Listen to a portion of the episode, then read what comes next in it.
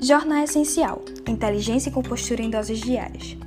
Olá, ouvintes! Aqui quem fala é Isabelle Reis e vou te contar tudo que foi notícia nessa quarta-feira, dia 1 de dezembro de 2021. Começando pela economia.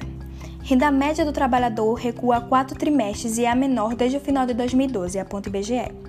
Representatividade. Janaína Dutra, que foi pioneira da luta LGBT e primeira mulher trans a ter carteira da OAB, é homenageada pelo Google. Veja também: homens negros acusados injustamente de estupro nos Estados Unidos são inocentados após 72 anos. Pernambuco.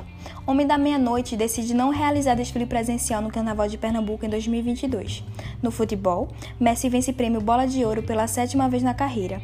E por último, previsão do tempo. Hoje em Recife Pernambuco, a previsão é de nuvens intermitentes com máxima de 31 graus Celsius e mínima de 24 graus.